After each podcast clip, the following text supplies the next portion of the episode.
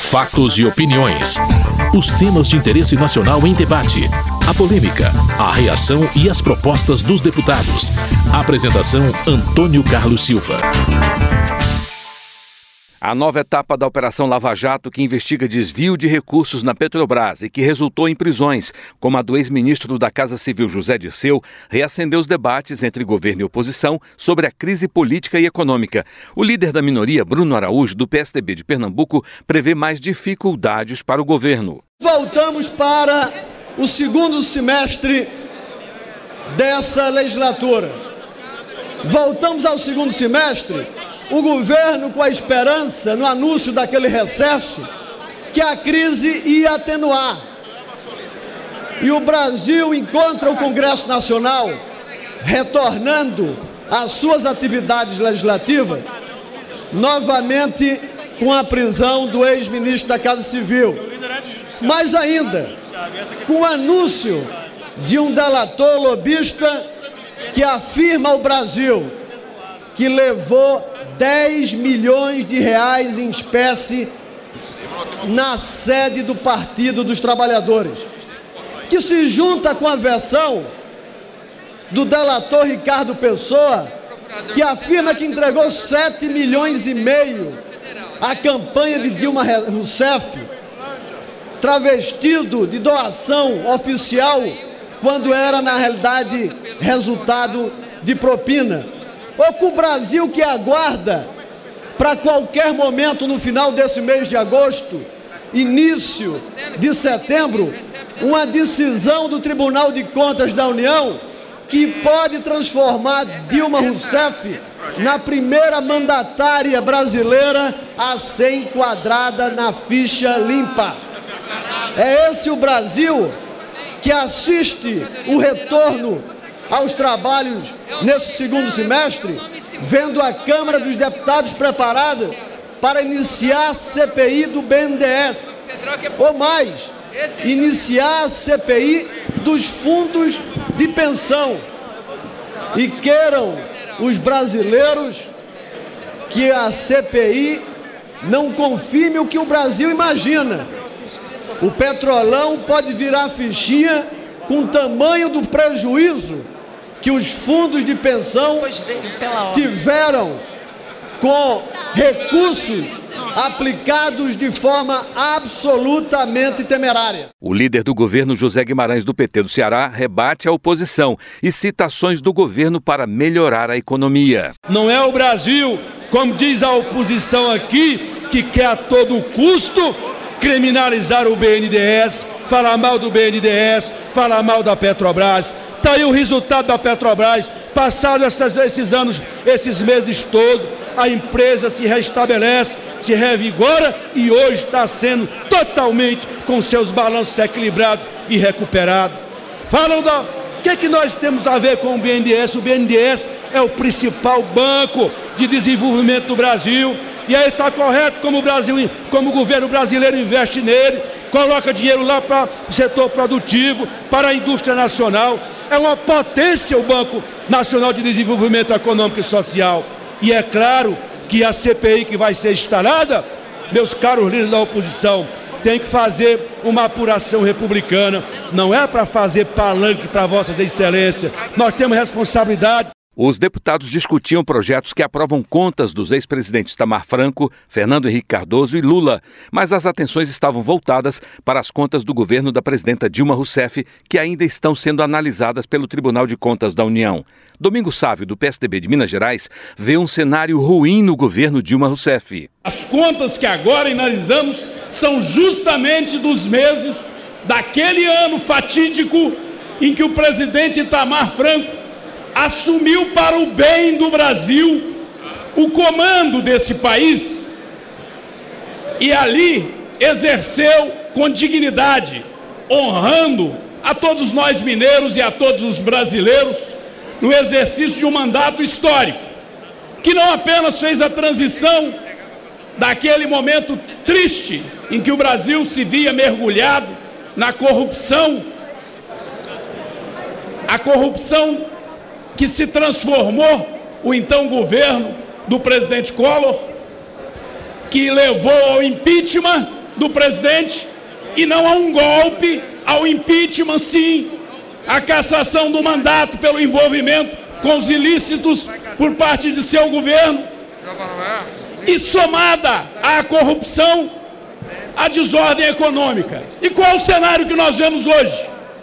Um cenário talvez mais trágico de corrupção, de incompetência, de desmando do governo que aí está. Glauber Braga, do PSB do Rio de Janeiro, alerta para que contas de governo não sejam usadas como vingança. Nós não podemos, deputados e deputadas, avaliar contas como um processo de vingança política.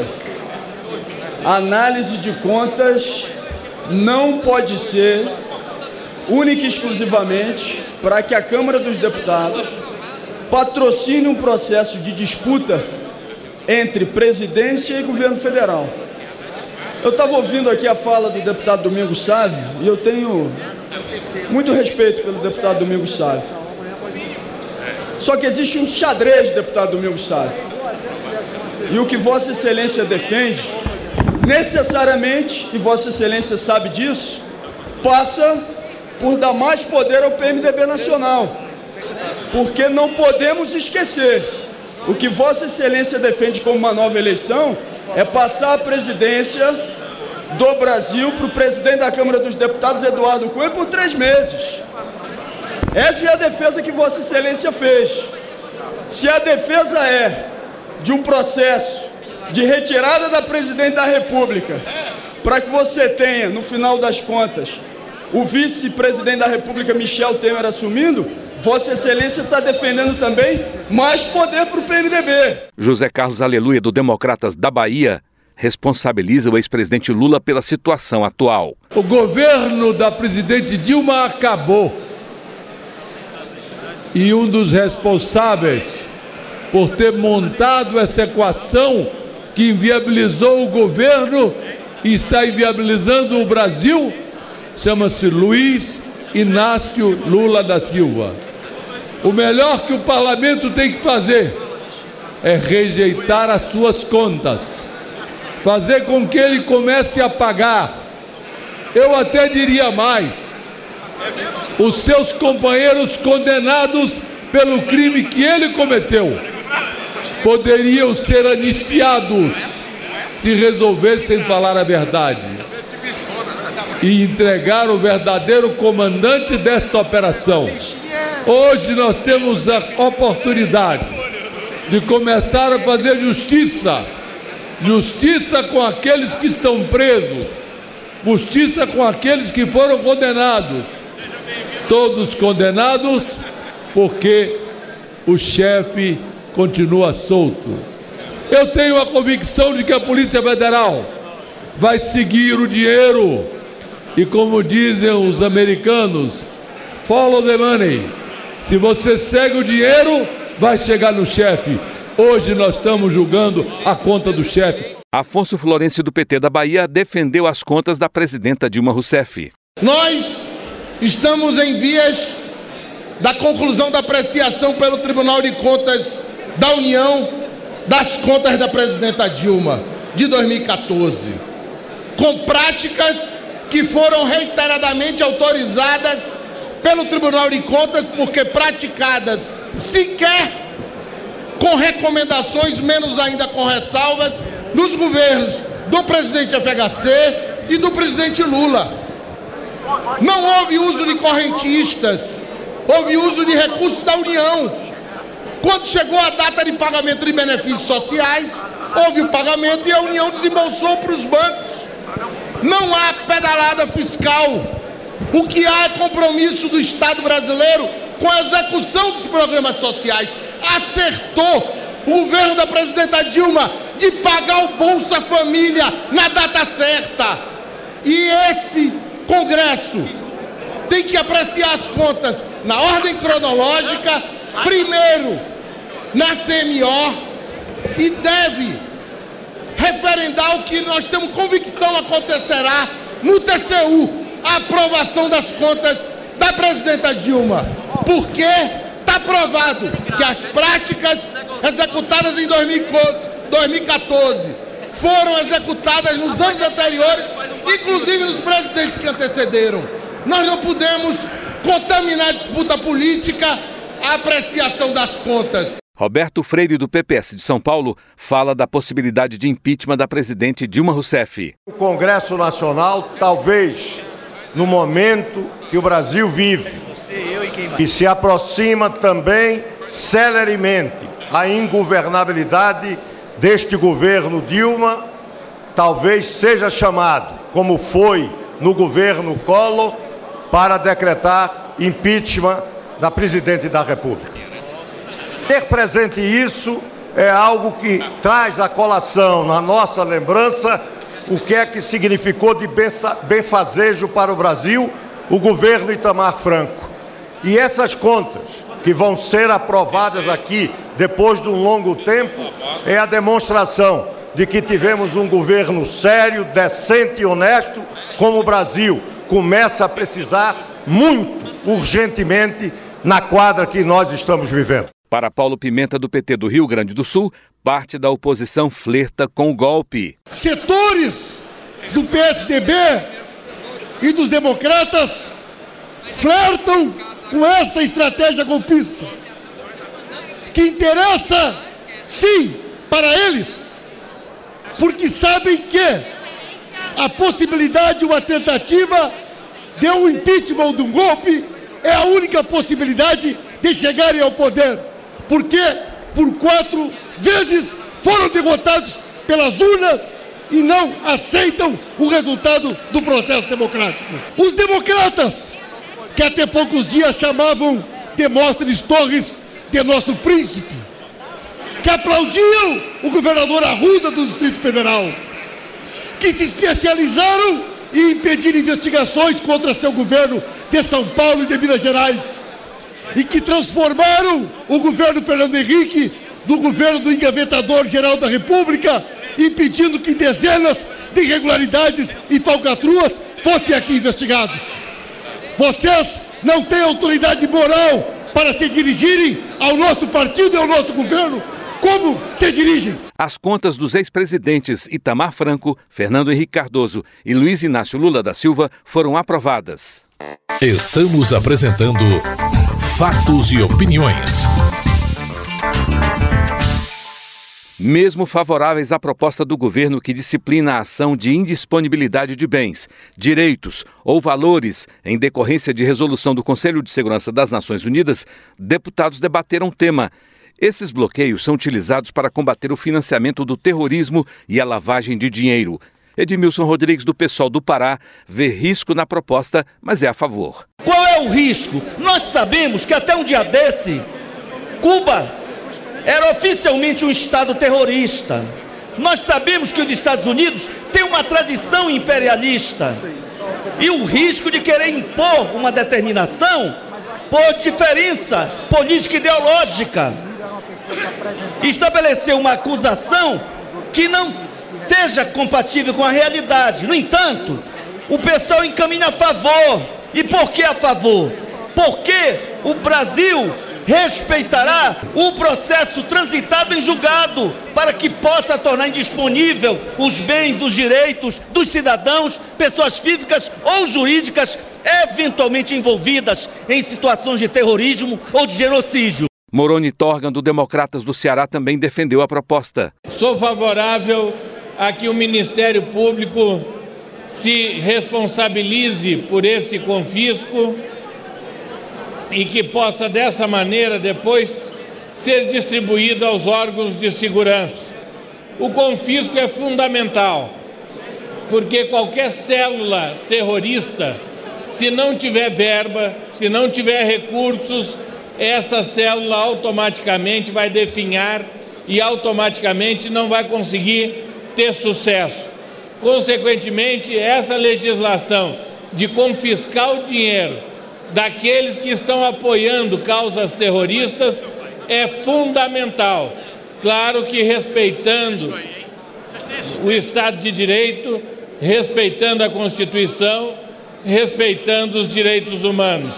Tudo isso nós devemos respeitar, mas ao mesmo tempo não podemos coadunar com qualquer princípio terrorista. João Campos, do PSDB de Goiás, afirma que a adoção desse instrumento pelo país é importante. Darmos efetividade às resoluções do Conselho de Segurança das Nações Unidas é uma ferramenta muito importante, porque por mais que o Brasil não tenha aqui, graças a Deus, ações terroristas, mas a ausência de ferramentas, de mecanismos para prevenir e para coibir o terrorismo aqui no Brasil, faz com que o Brasil se torne, deputado Edson, um terreno fértil para a instalação de células terroristas do ponto de vista de apoiar as ações lá fora.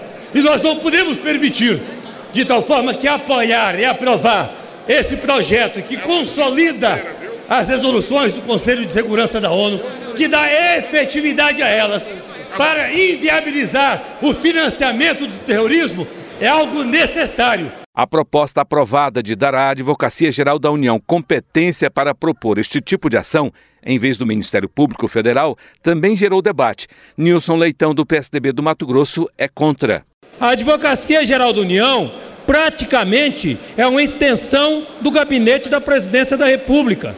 Tem agido assim em vários outros setores. Nós temos inúmeros exemplos quando se trata de uma iniciativa da AGU, principalmente do advogado-geral. Ele não vai se preocupar, talvez, com um debate mais democratizado.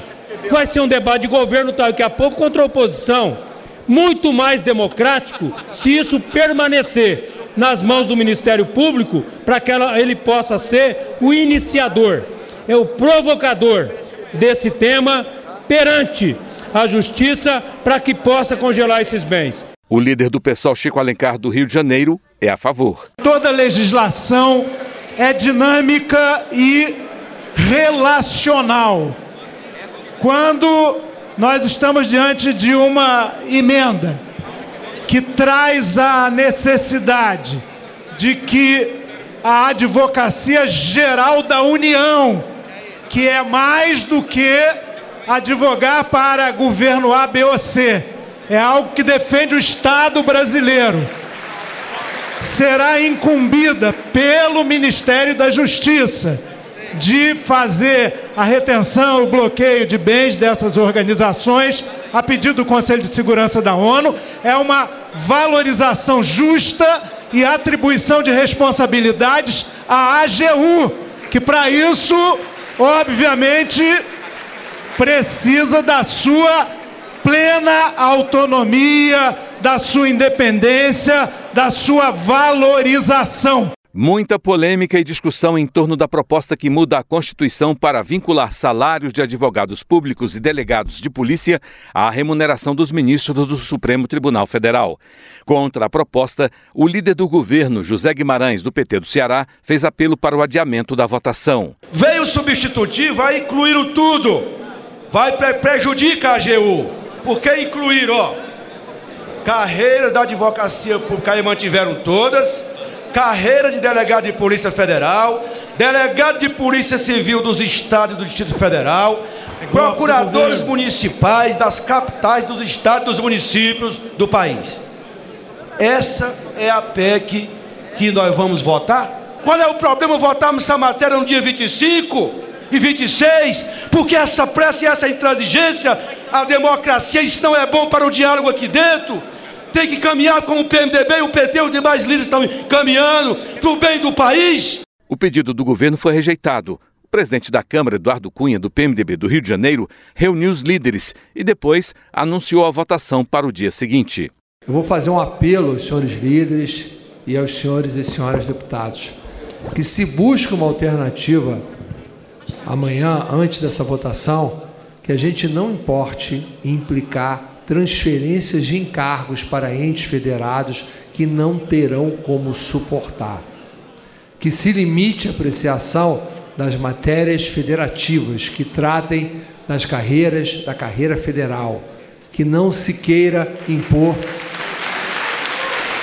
a obrigatoriedade de entes que não têm condições, pela sua situação que está hoje, de que nós legislemos aqui inviabilizando estados e municípios nas suas políticas públicas, na sua capacidade de investimento e que tratemos isso depois de forma separada, desde que tenhamos a condição de assegurar os recursos para que eles possam honrar os compromissos. Sem consenso, a proposta foi a voto, depois de muita discussão. Como vice-líder do governo, Silvio Costa, do PSC de Pernambuco, pediu a rejeição da proposta. Aqui a decisão do Supremo, é só pesquisar. Olha aqui a decisão. É vedada a vinculação de qualquer, quaisquer espécies remuneratórias para efeito de remuneração de pessoal de serviço público. Agora, eu vou ler mais para vocês. Ação direta julgada procedente para declarar a inconstitucionalidade da emenda. Está aqui escrito para os senhores. Eu quero dizer mais, aqui tem mais decisões do Supremo Tribunal Federal. É incabível por emenda constitucional, você aumentar salário. Uma coisa é ter raiva do governo, a outra coisa é trabalhar contra o país, a outra coisa é a comunidade internacional olhar para o Congresso Nacional do Brasil e dizer: rapaz, esses caras não estão preocupados com o futuro do país. Nós não podemos aprovar. O líder do PR, Maurício Quintela Lessa de Alagoas, é a favor da proposta. Todo mundo aqui sabe que o Brasil vive um momento econômico extremamente delicado. Por isso, a necessidade de uma negociação com extrema responsabilidade. Nessa PEC que foi apresentada originalmente, né, só, só constava os advogados da União e os procuradores de Estado. Na comissão especial, outras categorias foram incluídas, inclusive, inclusive categorias de estados e municípios.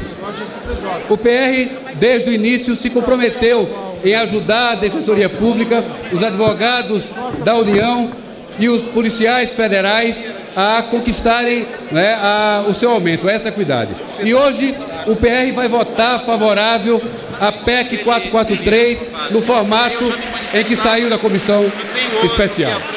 Isso foi um processo de negociação e um processo de negociação difícil, né, que exige de todos os partidos da base da oposição responsabilidade com o país. O líder do governo, José Guimarães, do PT do Ceará, considerou precipitação votar um texto tão abrangente. A PEC, do jeito que está, companheiros e companheiras, ela é uma ameaça total. Não é a AGU, até porque a AGU eu entendo que é uma carreira de Estado, como são os delegados de Polícia Federal, e precisam ser tratados como está, como devem, devem ser. Agora,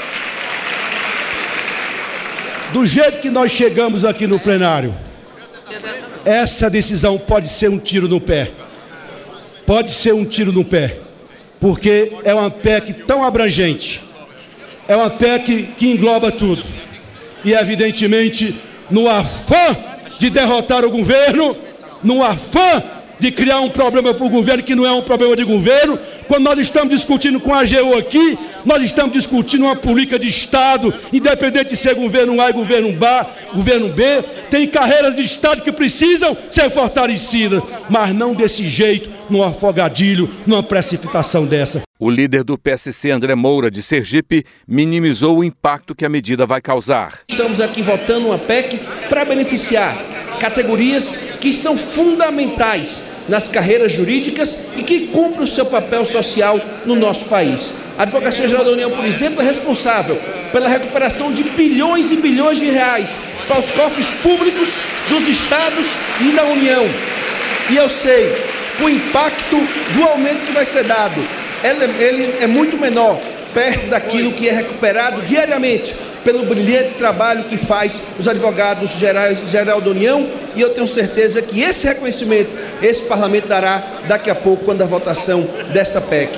Da mesma forma, aos delegados de Polícia Federal, pelo grande trabalho que faz. E aí eu quero chamar a atenção que o impacto, deputado Gilberto, que qualquer impacto que venha trazer esse aumento, eu tenho certeza que ele é menor do que aquilo que a Polícia Federal já fez cumprindo o seu papel que foi recuperar, por exemplo, um bilhão de reais da Lava Jato dos cofres públicos que foram tirados do povo brasileiro. A líder do PCdoB, Jandira Fegali, do Rio de Janeiro, criticou a proposta. Esse substitutivo é um assinte.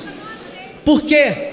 Porque ele não trata apenas da AGU ou da Polícia Federal. No seu inciso 2, ele amplia para o teto para todas as carreiras de servidor público, para além de estender aos estados e aos procuradores dos municípios. É impossível se imaginar que qualquer governo possa sustentar uma indexação no teto do Supremo Tribunal Federal, 90% do teto, para todas as carreiras, incluindo estados e municípios. É impossível que se possa sustentar isto. É impossível que nós tenhamos aqui uma vitória que possa, inclusive, perdurar no tempo. Corremos o risco de votar aqui hoje e perdermos mais à frente do Supremo Tribunal Federal. A defesa dessas categorias estava em adiar para construir uma proposta responsável e consistentemente vitoriosa. Essa era a nossa preocupação e respeitar o Pacto Federativo. No entanto, durante todo o dia de ontem e todo o dia de hoje, desde as 8 da manhã, não conseguimos construir essa alternativa, por dificuldades de acordo com vários partidos, inclusive na oposição. Portanto, pelo compromisso que assumimos, particularmente com a AGU, o PCdoB votará a favor do substitutivo. O líder do Democratas Mendonça Filho de Pernambuco também votou contra. Firmei convicção de que esta PEC ela não é boa para o Brasil.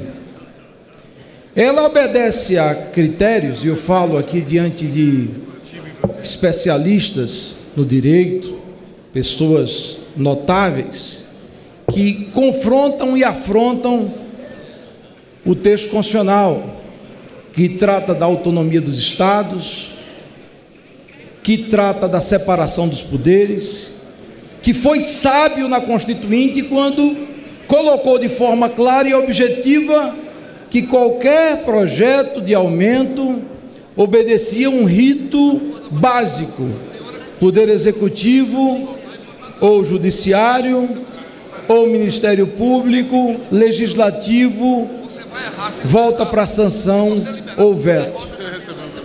A gente retira, e eu peço só um pouco da atenção dos que me ouvem nesse instante, a gente retira, através de um artifício, a prerrogativa de veto do presidente da República. Respeito à advocacia da União, qualifico como uma, uma das organizações do Estado brasileiro mais representativas.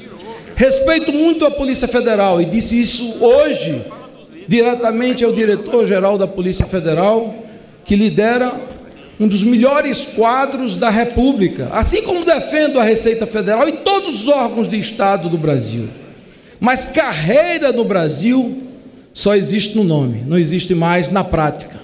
Carreiras são três faixas, está se nivelando por cima, está se engatando uma carreira atrás da outra, a ponto de inviabilizar a República, os estados e os municípios. O texto principal foi aprovado, mas as partes destacadas serão votadas na semana que vem. Você acabou de ouvir Fatos e Opiniões, uma produção da TV e Rádio Câmara. Edição e texto Antônio Carlos Silva e Eliane Breitenbach. Apresentação Antônio Carlos Silva.